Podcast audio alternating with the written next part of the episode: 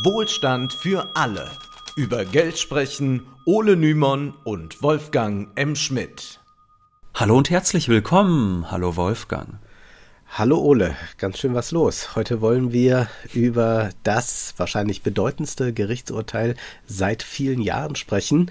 Das Bundesverfassungsgericht hat am vergangenen Donnerstag die Haushaltspolitik der Ampel für verfassungswidrig erklärt um genau zu sein, ging es um die Verschiebung von ungenutzten Corona-Krediten in den Klima- und Transformationsfonds. Dieser technische Trick, um trotz Schuldenbremse Investitionen tätigen zu können, wurde aus mehreren Gründen für nichtig erklärt. Das mag nun alles etwas technisch und vielleicht auch langweilig klingen, aber wir können schon mal versprechen, dieses Urteil ist so bedeutsam, dass man nicht an ihm vorbeikommt und wenn man sich auch nur im allergeringsten für Wirtschafts- oder Finanzpolitik interessiert, dann muss man sich damit auseinandersetzen. Wir wollen erklären, was da eigentlich im Detail entschieden wurde, was die Folgen für die deutsche Wirtschafts- und Sozialpolitik sind und ob die herrschende Koalition an dem Streit zerbrechen könnte. Das klingt nun erstmal sehr radikal, sehr weit hergeholt, aber wir werden sehen, dass Grundsatzdiskussionen, um die sich die Ampel eigentlich durch buchhalterische Taschenspielertricks herumwinden wollte, nun wieder auf der Tagesordnung landen. Und was passiert eigentlich mit den Bemühungen um den Klimaschutz in dieser Debatte? Das alles erklären wir gleich. Werbung die Weihnachtspakete von Jacobin und Brumaire sind wieder da. Dieses Mal in unterschiedlichsten Varianten, von klein bis groß, von Magazin bis Buch. Besonders wollen wir euch das Brumaire Buchpaket ans Herz legen. Es besteht aus dem gerade erschienenen Handlexikon sozialistischer Persönlichkeiten von Max Beer, aus Mark Fischers jetzt auf Deutsch erschienenem Sehnsucht nach dem Kapitalismus und genug Warum wir einen politischen Kurswechsel brauchen von Lukas Scholle und Ines Schwertner. Neben einem kostenlosen Versand gibt es auch noch illustrierte Jacobin Weihnachtskarten gratis dazu, auf denen Musk, Bezos und Zuckerberg endlich mal vor den Karren gespannt werden. Alle Infos findet ihr auf jacobin.de-wohlstand und in der Beschreibung. Ja, und auf der Website findet ihr auch andere Buchpakete, etwa mit Anton Jägers Hyperpolitik oder Triggerpunkte von Steffen Mau und Linus Westhäuser. Und dort findet ihr das Jacobin Abo-Paket, das sich für Podcast-Hörer besonders lohnen wird, denn ich habe für die kommende Dezember-Ausgabe einen Artikel über die Ampelkoalition geschrieben. Das wird dann der große Rundumschlag zur Halbzeit. Genug spannende Lektüre jedenfalls für euch, eure Liebsten und natürlich das Bücherregal. Mit jedem Kauf unterstützt ihr Wohlstand für alle und unsere Freunde vom Jacobin Magazin. Alles auf jacobin.de-wohlstand. Den Link findet ihr natürlich wie immer in der Beschreibung. Werfen wir einen Blick zurück. Vor ziemlich genau zwei Jahren hatten wir über den Koalitionsvertrag gesprochen und wir waren damit zumindest in einer Hinsicht positiv überrascht. Die Ampelkoalition zeigte sich beim Thema Schulden auf den ersten Blick undogmatisch. Einerseits wurden die Schuldengegner rund um Christian Lindner befriedigt, indem die Schuldenbremse ab 2023 wieder gelten sollte. In den Vorjahren war sie Corona- und krisenbedingt ausgesetzt worden. Andererseits suchte die Ampel von Anfang an nach möglichen Ausflüchten, um trotz trotz der Schuldenbremse Investitionen tätigen zu können, etwa indem Sondervermögen aufgesetzt wurden, für die nicht die Schuldenbremse gilt, oder indem die staatliche Investitionsbank KfW Kredite vergeben sollte.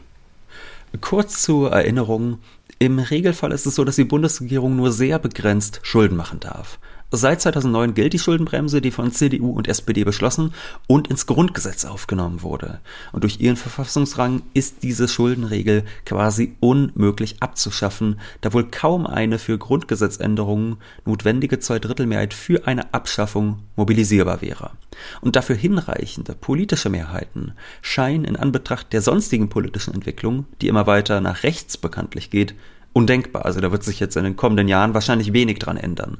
Und das bedeutet für die Haushaltspolitik, jedes Jahr dürfen maximal 0,35 Prozent des BIP in Form von Schulden aufgenommen werden. Technische Details rund um die sogenannte Konjunkturkomponente lassen wir nun einmal bewusst aus, da dieses technische Thema für unsere Befassung mit der Schuldenbremse wenig Relevanz besitzt. Und das wird den Rahmen auch nicht unglaublich erhöhen, diese ich, Konjunkturkomponente. Ich finde, wir können das auch noch mal so ein bisschen äh, überspitzen. Äh, 2009 äh, hat man äh, diese Schuldenbremse in die Verfassung schreiben lassen. Äh, damals war noch keine AfD da. Äh, man hat also dann eine weitere Partei gehabt. Möglicherweise kommt jetzt mit der Wagenknecht-Partei noch eine weitere Partei in den Bundestag. Das heißt, zwei Drittel Mehrheiten zu organisieren für irgendetwas wird fast unmöglich werden. Es wird ja schon schwierig, irgendwelche Koalitionen zu bilden. Das heißt, man hat so einem Zeitpunkt diese Schuldenbremse etabliert, als es noch ging und danach nicht mehr, äh, aber sie ist so gebaut, dass man nun nicht mehr da raus kann. Also man muss äh, irgendwie diese Zweidrittelmehrheit nochmal herstellen. Man hat eigentlich da äh, die so ziemlich auf Ewigkeit manifestiert. Und das ist äh, ein so großes Dilemma. Ich glaube, wir können äh, schon mal heute spontan historisierend sagen, äh, dieses 2009 hat möglicherweise erheblich dazu beigetragen, dass wir über die nächsten Jahre, Jahrzehnte so etwas wie den Abstieg Deutschlands erleben könnten. Das auf jeden Fall. Ich würde sagen, auch mit der Einschätzung, dass es immer unwahrscheinlicher wird, äh, hast du recht, also die Schuldenbremse abzuschaffen, wenn gleich äh, die Partei von Sarah Wagenknecht da wahrscheinlich sogar eher noch ein kleines Gewicht in die andere Richtung sein könnte. Niemals um ausreichend zu sein. Aber ich könnte mir schon vorstellen, dass sie ja die CDU Stimmen kosten wird und so gesehen mehr Stimmen an eine Partei gehen werden, die wahrscheinlich sogar gegen die Schuldenbremse sein wird. Nur, dass sie damit sich natürlich nicht durchsetzen wird. Aber dieses Projekt Sarah Wagenknecht haben wir ja schon in der Speak Easy recht ausführlich diskutiert. Ne, ich meine auch, es ist ja nicht so, dass nur weil Parteien äh, sehen, dass das eigentlich vernünftig ist, dass sie sich dann auch in ihrem Stimmverhalten äh, so positionieren, sondern mhm, da geht es ja. ja. um machtpolitische Spiele und man kann noch relativ äh, leicht, wenn man gar nicht so viele Parteien im Parlament hat, äh, mit einer großen Koalition eine Zweidrittelmehrheit herstellen. Äh, das ist aber jetzt, wenn wir jetzt eine große Koalition hätten, also ja. SPD und CDU, da weiß man gar nicht, kommen die noch auf über 50 Prozent, ja. also das heißt, wir wir, wir sind da sehr zersplittert und man müsste wahrscheinlich schon über die Länderchefs äh, solche Erpressungsmanöver starten, mhm. dass also auch dann Grüne und sonst was oder, oder FDP oder wie auch immer dann gezwungen ist, äh, dann sich dort äh, zu enthalten oder mitzustimmen. Und das äh, stelle ich mir äh, äußerst schwierig vor.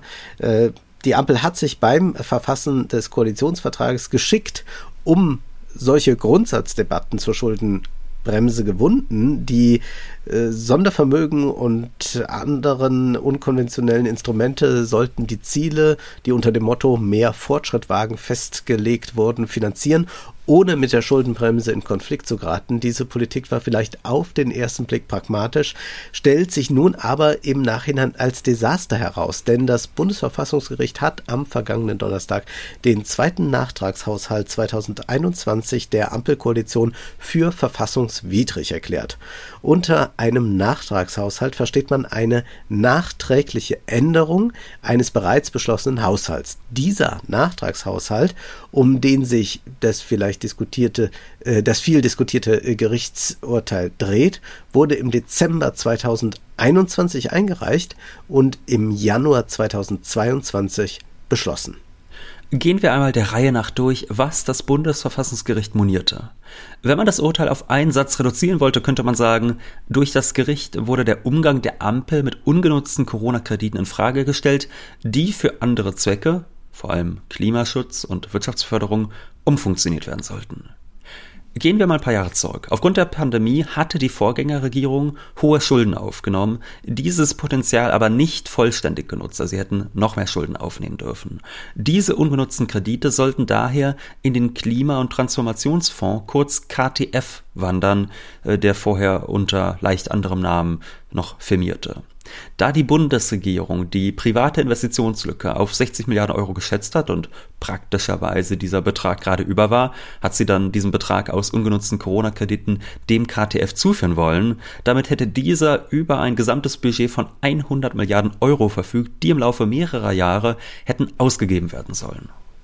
Der KTF enthält verschiedenste Projekte, die sich rund um die Themen Mobilität, grüne Industrie und Gebäudeförderung drehen. Milliarden für die Bahn, für E-Autos, Ladesäulen oder Mikroelektronik waren geplant, damit die deutsche Volkswirtschaft modernisiert wird. Das sollte durch die Verschiebung von Corona-Krediten möglich gemacht werden, um es technisch ganz korrekt zu halten. Man spricht von sogenannten Kredit Ermächtigungen. Das bedeutet, dass die Vorgängerregierung nicht wirklich die Schulden bereits aufgenommen hat. Es liegen also nicht 60 Milliarden Euro gerade bei der Bundesregierung herum, die darauf warten, ausgegeben zu werden. Stattdessen hat die Regierung bloß die Ermächtigung bekommen, diese Kredite im Fall der Fälle aufzunehmen. Die Vorgängerregierung hat damals geschätzt, was die Krise kosten könnte und sich die Ermächtigung eingeholt, in eben diesem Umfang Schulden zu machen. Ja, das lief 2021 in mehreren Schritten ab. Erst hatte die schwarz-rote Koalition im Bundeshaushalt 2021 Kreditermächtigungen in Höhe von 180 Milliarden Euro festgelegt und dann gab es im April desselben Jahres einen ersten Nachtragshaushalt für 21 und da wurden weitere 60 Milliarden Euro bewilligt. Da hat man aber später festgestellt, ui, die wurden ja gar nicht benötigt. Und daraus kann man dann ja mehrere Schlüsse ziehen. Man könnte entweder sagen, ja, die lassen wir jetzt verfallen. Ähm, das ist ja kein Problem, die Kredite wurden ja nicht aufgenommen. Da sagt man einfach, haben wir doch nicht gebraucht, diese Kreditermächtigung, dann lassen wir es bleiben. Oder man funktioniert sie um. Und das ist das, was die Ampel machen wollte. Also die hat also mit dem zweiten Nachtragshaushalt 2021 gesagt, wir funktionieren diese nicht genutzten Kredite für einen völlig anderen Zweck als die Bekämpfung der Corona-Krise um. Kleiner Hinweis am Rande. Heute wären diese Kredite übrigens deutlich teurer als vor drei Jahren, als die Kreditermächtigungen aufgenommen wurden, denn heute müssen dafür ordentlich Zinsen gezahlt werden. Das war im Nullzinsumfeld der Corona-Krise noch anders. Und wir haben ja so oft diese Diskussionen äh, über Staatshaushalt, äh, wird äh, fälschlicherweise behandelt wie ein Privathaushalt. Aber wenn man das jetzt äh, Spiel mal hier durchspielen würde, äh, dann äh, wäre ja schon ersichtlich, wo es vielleicht dran hapert. Also wenn man bei der Bank einen Kredit haben will, zum Beispiel um ein Haus zu bauen, dann ist er ja auch daran äh, gelegt, also da, da, darauf äh, ausgelegt, dieser Kredit. Ähm, der kann, dann kann das Geld nicht für was anderes ja. ausgegeben werden. Also man kann nicht sagen, gut, äh, ich habe jetzt 300.000 Euro für einen Hausbau bekommen, aber ich mache jetzt damit Weltreisen. Äh, das ginge ja zum Beispiel auch nicht. Nee, das geht nicht. Und natürlich könnte jetzt ähm, die, die Finanzmärkte, die könnten natürlich jetzt negativ darauf reagieren auf so eine Verschiebung. Ne? Also man hätte ja. ja. durchaus erwarten können, dass dann die Finanzmärkte sagen, ja stopp mal, das sollte ja eigentlich für was ganz anderes genutzt werden, was ihr da jetzt vorhabt, das erscheint uns aber doch etwas unseriös und deshalb gibt es dann Zinsaufschläge. Aber das ist ja nicht passiert, interessanterweise, sondern wenn man heute höhere Zinsen zahlen würde, dann nur deshalb, weil insgesamt das Zinsniveau gestiegen ist durch die EZB-Zinsanhebung. Aber es ist jetzt erstmal nicht so, dass das irgendwie den internationalen Finanzmärkten nicht behagt hätte, was man da in Deutschland vorhatte. Im Gegenteil, es ist ja eigentlich so, äh, dass das Kapital natürlich das sehr gut findet, dass der Staat da äh, voranschreitet, in grüne Technologien etc. investiert, weil dadurch Planungssicherheit für Unternehmen geschaffen wird, private Investitionen mobilisiert werden können, all diese Dinge. Äh, sehr guter Punkt und das stelle ich nur als Frage in den Raum. Du musst hm. äh, gar nicht eine Antwort gleich darauf finden. Aber ist es nicht so, dass die Schuldenbremse schon deshalb idiotisch ist, weil die eigentliche Schuldenbremse die Kapitalmärkte darstellen. Wir haben schon bei Liz Trust gesehen, wenn die irgendwelche Ausgaben für die Reichen machen will, Steuererleichterung, dann kommen die Kapitalmärkte und strafen das ab und dann müssen die auch sehr schnell reagieren. Äh, jetzt sagst du zu Recht, die Kapitalmärkte haben gar nichts dagegen, wenn wir Ladesäulen und was weiß ich in Deutschland errichten und dafür Schulden aufnehmen. Würde jetzt äh, die Bundesregierung auf die Idee kommen, äh, jedem 10.000 Euro zu schenken oder äh, was weiß ich zu machen, dann könnte man davon, und das auf, auf Pump, könnte mhm. man davon ausgehen, dass die Kapitalmärkte entsprechend reagieren. Das heißt, die Schulden Schuldenbremse benötigt man in dem Sinne doch eigentlich nicht, weil die Kapitalmärkte eh drauf gucken, was machen die und wird da solide gewirtschaftet oder geben die das äh, Geld einfach nur äh, so aus, um die nächste Wahl zu gewinnen. Absolut. Also ich meine, man kann ja davon ausgehen, dass wenn die Schuldenbremse eingehalten würde, aber diese 0,35 Prozent Schulden, die man ja machen darf als deutscher Staat, wenn die für solche Projekte verjubelt werden würden, wie du sie jetzt genannt hast, ne, für wohltätige Zwecke an die Bevölkerung, dass das von den internationalen Finanzmärkten abgestraft werden würde. Wohingegen, wenn man den Test mal andersherum macht und man sagen würde, ja, vielleicht gibt es auch mal zwei Prozent Schulden oder ein Prozent, das heißt jetzt vielleicht ein bisschen viel, sagen wir mal ein Prozent Zinsen im Verhältnis zum BIP und dafür wird dann ein großer Fonds aufgesetzt äh, zur Modernisierung der Wirtschaft, dann kann man sich vorstellen, nee, das kommt zum Beispiel sehr gut an. Auf jeden Fall. Also das ist eine freiwillige Selbstbeschränkung, die der Staat sich dort auferlegt hat, um permanent den Finanzmärkten zu signalisieren, wir betreiben hier intergenerationale Gerechtigkeit, wir treiben es nicht zu weit äh, mit dem Staatskredit, obwohl man natürlich eigentlich auch sagen könnte, äh, man muss ja eigentlich sich nur gut gegenüber den Finanzmärkten rechtfertigen, wozu man das angeblich gerade braucht oder auch tatsächlich gerade braucht als Staat. Und dann wäre da auch anderes möglich. Aber blicken wir mal auf dieses Gerichtsurteil jetzt. Äh, gehen wir mal wirklich in den konkreten Sachverhalt von heute rein. Denn es ist wirklich eine aus mehreren Gründen heftige Schlappe für die Ampel. Das Gericht schreibt, Erstens hat der Gesetzgeber den notwendigen Veranlassungszusammenhang zwischen der festgestellten Notsituation und den ergriffenen Krisenbewältigungsmaßnahmen nicht ausreichend dargelegt. Bedeutet, die Begründung, wieso man die Corona-Kredite umfunktioniert für die grüne Transformation, war unzureichend was die Corona-Krise, für die die Kredite ja eigentlich aufgenommen werden sollten, mit der Klimakrise zu tun hat, ist aus Sicht des Bundesverfassungsgerichts nicht schlüssig erklärt worden. Und diese Kritik ist völlig verständlich. Die Begründung der Regierung war immer recht schwammig. Da hieß es etwa, ja, die Corona-Krise, die ist ja noch nicht überwunden, da die wirtschaftlichen Nachwehen noch vorhanden sind und deshalb müsse man die Wirtschaft stärken. Und wie macht man das wiederum am besten? Naja, indem man die viel zu lange aufgeschobene grüne Transformation ähm, jetzt fördert. Der Rechtswissenschaftler David Schwarz schreibt dazu im Verfassungsblog, auf den ersten Blick scheint die Missbräuchlichkeit der Mittelzuweisung unbestreitbar, geradezu frech in ihrer Offenkundigkeit. Kreditermächtigungen in einschüchternder Höhe, die kurz zuvor für die Bekämpfung der Corona-Pandemie gewährt wurden, waren, werden in einen lange vor der Krise geschaffenen Fonds verschoben, um einem Zweck zu dienen, der mit der Pandemie reichlich wenig zu tun hat, dem Klimaschutz. Doch bei näherer Betrachtung zeigt sich, dass die Dinge vielleicht doch nicht so einfach liegen, wie man meinen könnte. So beriefen sich die, berief sich die Bundesregierung darauf, dass die Pandemie einen gesamtwirtschaftlichen Abschwung verursacht habe. Diesem durch öffentliche Investitionen entgegenzuwirken, sei gerade Teil der Krisenbewältigung und wenn man schon Geld ausgebe, dann sei es doch nur sinnvoll, es in einen zukunftsträchtigen Bereich wie den Klimaschutz zu lenken. Ja, so kann man halt argumentieren. Das ist dann vielleicht auch ganz schön hergeleitet, aber das Gericht lehnte diese Begründung letztlich ab, unter anderem weil die Krisenfolgen nur noch mittelbar seien und das ursprüngliche Krisenereignis immer länger zurückliegt. Diese Ablehnung, die kann man nun für ein klimapolitisches Fiasko halten. Das ist es gegebenenfalls auch. Es ist äh, vor allem ein wirtschafts- und haushaltspolitisches Fiasko, ähm, das unvergleichbar ist. Also ich glaube, es ist, äh, man merkt auch diese Ratlosigkeit, die gerade überall da ist. Also es weiß gar keiner, wie soll man jetzt so richtig damit umgehen. Die CDU, die feigst zwar, weil sie äh, Recht bekommen hat und freut sich, aha, den haben wir es jetzt aber gezeigt. Ähm, aber das Interessante ist ja eigentlich, dass die das eigentlich keiner, auch unter den Ökonomen, gerade so richtig weiß, ja, was soll man jetzt tun? Soll man jetzt äh, versuchen, äh, wieder die Schuldenbremse auszusetzen? Das will ja die FDP eigentlich nicht. Das wird schwierig. Also fürs nächste Jahr könnte man ja versuchen, äh, einen neuen Notstand erklären. Aber womit denn eigentlich? Ja, Claudia Kempfert sagt, man soll den Klimanotstand ausrufen. Aber da hat das Bundesverfassungsgericht eigentlich sehr klar gesagt, sowas geht nicht, weil Krisen, die bereits vorhersehbar sind, die können nicht genutzt werden als äh, Begründung der, also als Begründung für einen neuen Notstand. Stand. So, das sagt schon mal, man muss sich da wirklich was Kluges ausdenken, wenn man jetzt wieder mit einem neuen Taschenspielertrick kommen will. Und wenn man bedenkt, wie das jetzt gerade gescheitert ist, ist das eigentlich ein kaum gangbarer, gangbarer Weg. Vor allem, wenn wir bedenken, dass die FDP es nicht will. Und das weiß niemand, was man jetzt eigentlich damit machen soll. Aber da kommen wir gleich nochmal drauf zurück. Um aber das nochmal klarzustellen, man kann jetzt sagen, das ist ein Fiasko. Das ist es sicherlich auch für die herrschende Politik. Nur ist die Entscheidung, des Gerichts trotzdem sehr verständlich. Also die Begründung der Ampel war um sehr, sehr, sehr viele Ecken gedacht.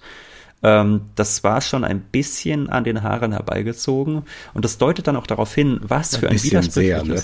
Ein bisschen sehr. Also ich meine, man kann natürlich alles immer irgendwie sagen und am Ende hilft es auch dem Klima oder der Wirtschaft. Also ja. das ist, äh, ich, ich, also so kann ich ganz viel äh, rechtfertigen. Also da kann ich mir auch ständig irgendwelche Gelder beantragen, äh, machen schönen Urlaub damit und sage, es hat äh, mir aber auch mental gut getan oder ist äh, und wenn es mir mental gut geht, dann hilft das auch wieder der Volkswirtschaft, damit sie in Gang kommt. Also dann fährt man auch weniger aggressiv Auto und das ist ja, das Klima. Also ich, ich, ich kann, ich kann alles, alles irgendwo hat alles mit allem zu tun. Das stimmt schon. Ja, ja. Aber naja. Und das ist, also ich finde das interessant, weil das sehr stark darauf hindeutet, was für ein widersprüchliches Projekt die Ampel von Anfang an war. Man hat diese Taschenspielertricks betrieben, um mehr Investitionen und die Schuldenbremse unter einen Hut zu bekommen. Aber das war so auffällig, dass jetzt vom Gericht gesagt wurde, nee, also das, das treibt es jetzt wirklich zu weit. Also ihr habt da ja wirklich Ermessensspielräume, aber das geht jetzt zu weit. Und man hätte ja direkt von Anfang an diese Grundsatzdebatte über Schulden führen können. Man hätte darüber diskutieren können, ob man aufgrund von Wirtschaftskrise und geopolitischer Instabilität, die ja zu dem Zeit, also die ja vor anderthalb Jahren deutlich stärker als jetzt gerade gegeben war, ja, äh, hätte man ja sagen können, direkt nach Kriegsbeginn zum Beispiel, ja, dann rufen wir jetzt nochmal einen neuen Notstand aus. Äh, und dann hätte man den ja prima ja. verlängern können, weil der Krieg ja noch nicht vorbei ist oder so. Solche Sachen ja. hätte man machen können. Aber hat man nicht. Und stattdessen hat man versucht, die Quadratur des Kreises hinzubekommen. Man hat gehofft, mit unzureichenden Begründungen alte Kreditermächtigungen umzufunktionieren, damit die Schuldenfreunde und die Schuldendogmatiker innerhalb der Koalition gleichermaßen besänftigt werden. Sehen wir uns nun den nächsten Grund an, den das Gericht für seine Ablehnung des Nachtrags, äh, Nachtragshaushalts gibt. Zweitens widerspricht die zeitliche Entkopplung der Feststellung einer Notlage vom tatsächlichen Einsatz der Kreditermächtigungen den Verfassungsgeboten der Jährlichkeit und der Jährigkeit. Das klingt auch sehr technisch, aber ist leicht verständlich.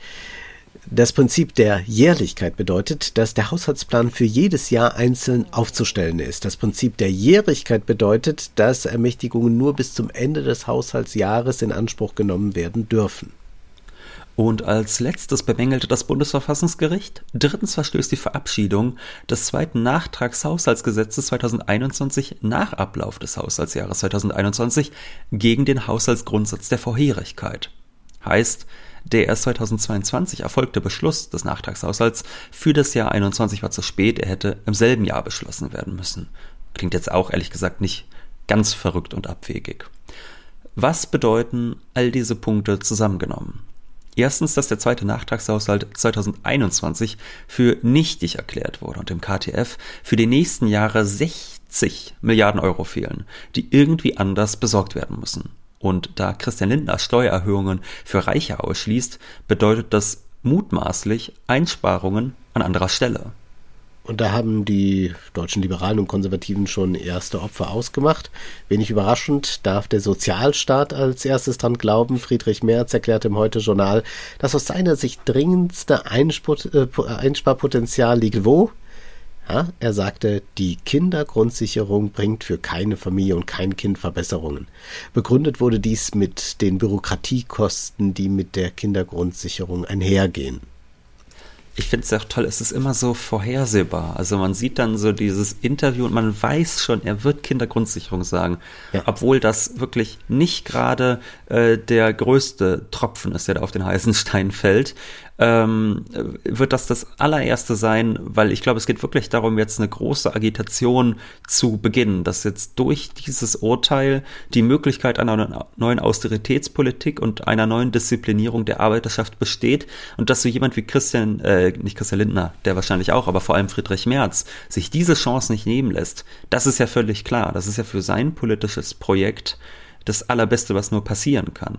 Und ähm, ich persönlich finde, äh, man hat ja in den letzten Jahren immer so Witze gemacht, äh, Friedrich Merz ist wie Mr. Burns von den Simpsons, der böse Atomkraftwerksleiter. Und ich finde mittlerweile wirklich, es ist nicht einfach nur die optische Ähnlichkeit, die für diesen Vergleich spricht, sondern äh, auch wirklich das Ideologische. Also man kann einfach sich Friedrich Merz vorstellen, wieder so wie Mr. Burns die Finger zusammenlegt und an seinem Schreibtisch sitzt und ganz genüsslich darüber nachdenkt, wie er irgendwie noch den Kindern die kleinste Nettigkeit zunichte macht. Wahrscheinlich leuchten da wirklich die Augen, wenn er sich vorstellt, dass vielleicht noch ein paar Weihnachtsgeschenke dieses Jahr ins Wasser fallen, wenn er Erfolg hat.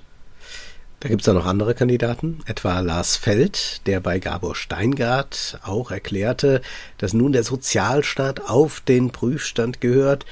Und in der FAZ schrieb Feld, in den verbleibenden beiden Jahren dieser Wahlperiode kann die Einhaltung der Vorgaben der Schuldenbremse dadurch erreicht werden, dass alle drei Koalitionspartner an ihren Lieblingsthemen Abstriche machen. Die SPD in der Sozialpolitik, die Grünen an den klima- und industriepolitisch motivierten Subventionen und die FDP bei Steuervergünstigungen. Dies wäre ein Schritt in die richtige Richtung.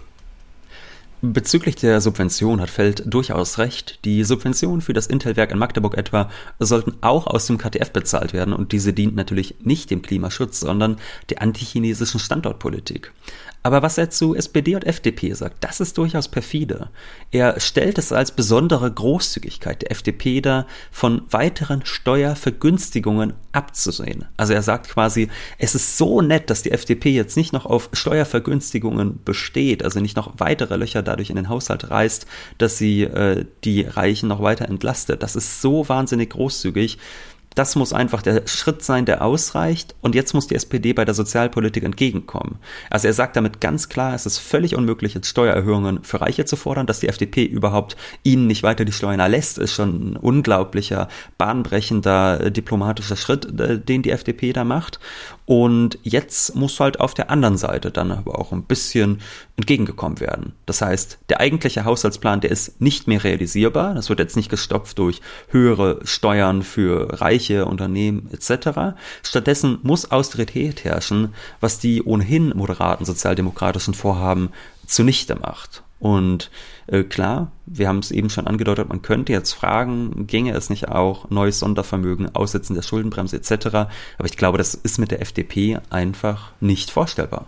Ja, ich glaube, das ja, sind Sachen, man, die sind jetzt gerade nicht. Man denkbar. muss sich ja fragen, inwieweit das wirklich auch gewollt ist. Also ich mhm. bin da noch sehr skeptisch, ob es äh, diese große Kluft da immer gibt zwischen FDP, SPD und Grünen, äh, mhm. äh, ob da nicht äh, doch mehr Eintracht herrscht, als man sich vorstellen kann. Also denen wäre das jetzt auch lieb, das wäre jetzt vielleicht nicht so äh, brachial gelaufen mit dem Gerichtsurteil, aber ich sehe da jetzt nicht die äh, wahnsinnig äh, revolutionären Vorschläge, die wurden da auch nie geäußert. Ich meine, das ganze Spiel geht ja noch weiter, denn äh, wo endet die, die drohende Austeritätspolitik? Ähm, kommen da noch weitere äh, Sondervermögen jetzt auf den Prüfstand. Äh, da ist etwa der Wirtschaftsstabilisierungsfonds, auch Doppelwumms genannt, die 200 Milliarden Euro, die die Ampel aufgenommen hat, um steigende Energiepreise für Verbraucher und Industrie abzufedern. Es wurde auch über mehrere Jahre geplant. Das dürfte, wenn wir den Maßstab des aktuellen Bundesverfassungsgerichtsurteils anlegen, auch nichtig sein, so dass höhere Preise drohen. Wirtschaftsminister Habeck erklärte im Deutschlandfunk am Montag, dass die Union gar nicht klagen müsse, sondern dass er selbst davon ausgehe, dass der Doppelwumms verfassungswidrig war. Äh, nun werden wahrscheinlich alle Sondervermögen, die ähnlich konstruiert waren, in Bund und Ländern auf den Prüfstand kommen. Und äh, naja, ich glaube, ein Sondervermögen wird dann äh, nicht angetastet. Das ist äh, das Sondervermögen der Bundeswehr. Ist ganz interessant, äh, wie man das wohl konstruiert hat, dass das entweder unangetastet bleiben kann oder man kann zumindest davon ausgehen, dass jetzt äh, aus Seiten der Union äh, da niemand ja.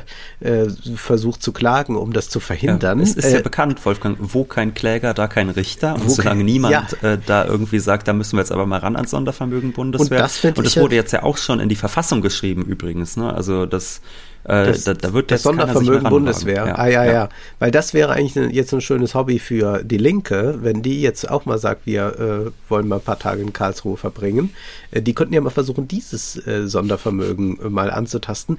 Denn also möglicherweise hat das ja folgenden Effekt, dass man dann plötzlich sagt, ah, das geht jetzt alles gar nicht mehr so weiter um diesen Sondervermögen. Jetzt müssen wir doch die Schuldenbremse als Ganzes äh, abschaffen, damit wir weiterhin aufrüsten können. sonst ist die Sicherheit des nee, Landes glaub, in Gefahr. Also vielleicht kriegt man so noch was draus gedreht gedreht. Ich glaube, da wird man schon notfalls den Notstand Bundeswehr ausgerufen bekommen, dass man damit ein von der Schuldenbremse untangiertes Sondervermögen ja, äh, also äh, angeleiert kriegt. Wir sehen ja da daran, keine Sorgen. Wir sehen ja einfach daran, äh, äh, sobald ein gemeinschaftlicher politischer Wille für etwas da ist, ist natürlich alles möglich. Äh, also wenn, äh, wenn das jetzt plötzlich Staatsräson wird, dass alle fünfmal am Tag Vanilleeis gebracht bekommen, dann wird man das auch durchbekommen. und, und so ist es natürlich auch mit diesem Sondervermögen. Und das zeigt natürlich auch, äh, wie äh, albern diese Konstrukte eigentlich sind, über die wir hier reden. Jetzt hast du schon gesagt, es könnten weitere Sondervermögen auf den Prüfstand kommen. Das sind wirklich Dutzende in Bund und Ländern. Die sind jetzt nicht alle äh, auf diese Art und Weise technisch konzipiert. Also kann sicherlich auch so sein, dass ein Großteil davon äh, weiter bestehen kann. Aber das reißt natürlich weitere Löcher potenziell in den Haushalt. Das ist eine äh, unvorhersehbare Katastrophe für die äh, bundesdeutsche Politik. Und das heißt natürlich, dass die zukünftige Haushaltspolitik auch durch dieses Urteil eingeschränkt wird. Das ist jetzt die dritte Folge. Es ist ja nicht nur so, dass die Begründungen für außerordentliche Schulden jetzt in Zukunft besser sein müssen, auch ist es nicht mehr möglich, Kreditermächtigungen zu bewilligen und über mehrere Jahre zu strecken. Das war ja die Idee, dass man sagt, wir haben diese alten Kreditermächtigungen und die können wir jetzt auch einfach erst in drei Jahren oder in vier Jahren dann, äh, wenn man ihn, wenn man es gerade braucht im KTF, dann werden die gezogen, die Schulden gemacht und das Geld ausgegeben. Das ist jetzt nicht mehr möglich nach diesem Urteil, was langfristige Planungen schwieriger macht für die Bundespolitik, da nun rein theoretisch jedes Jahr aufs neue Kreditermächtigungen aufgenommen und begründet werden müssen mit der Fortsetzung des ursprünglichen Notstandes oder eben äh, mit der Ausrufung eines neuen Notstandes. Es ist natürlich alles technisch möglich, nur es ist sehr, sehr umständlich und die Planungssicherheit für die Privatwirtschaft, die wird dadurch wahrscheinlich auch vermindert. Was das eigentliche Ziel des KTF, nämlich dass zusätzlich private Investitionen mobilisiert werden, untergraben könnte. Ich glaube, das ist das äh, sehr Entscheidendes, was man hier beachten muss. Also das ist die Symbolkraft, die davon ausgeht. Wenn jetzt der Staat also der, wie soll ich sagen, der Staat nimmt sehr viel Geld aus und sagt, dass, äh, oder, oder nimmt diese alten Kredite und packt die in den KTF und sagt einfach, hier sind jetzt 100 Milliarden drin und die werden dann je nach Bedarf ausgegeben in den nächsten Jahren. Es ist de facto so, das hätte auch jede zukünftige Regierung wieder stoppen können und sagen können, nein, das wird jetzt eingefroren, diese Praxis. Also rein technisch gesehen kommt es eigentlich aufs selbe hinaus, ob die jetzt jedes Jahr aufs Neue äh, das beantragen oder ob man einmal den Fonds füllt, kommt auf was recht ähnliches hinaus. Das Problem ist aber wirklich ja auch das Zeichen, das damit gesetzt wird. Und das ist natürlich äh, was Planungssicherheit für die Privatindustrie angeht, so gesehen ein fatales Zeichen. Ja, und man muss sich ja mal vorstellen, man würde jetzt, du hast eben schon Intel erwähnt, äh, Subventionen äh, fallen lassen. Also da ja. 8 Milliarden weg, da 12 Milliarden weg.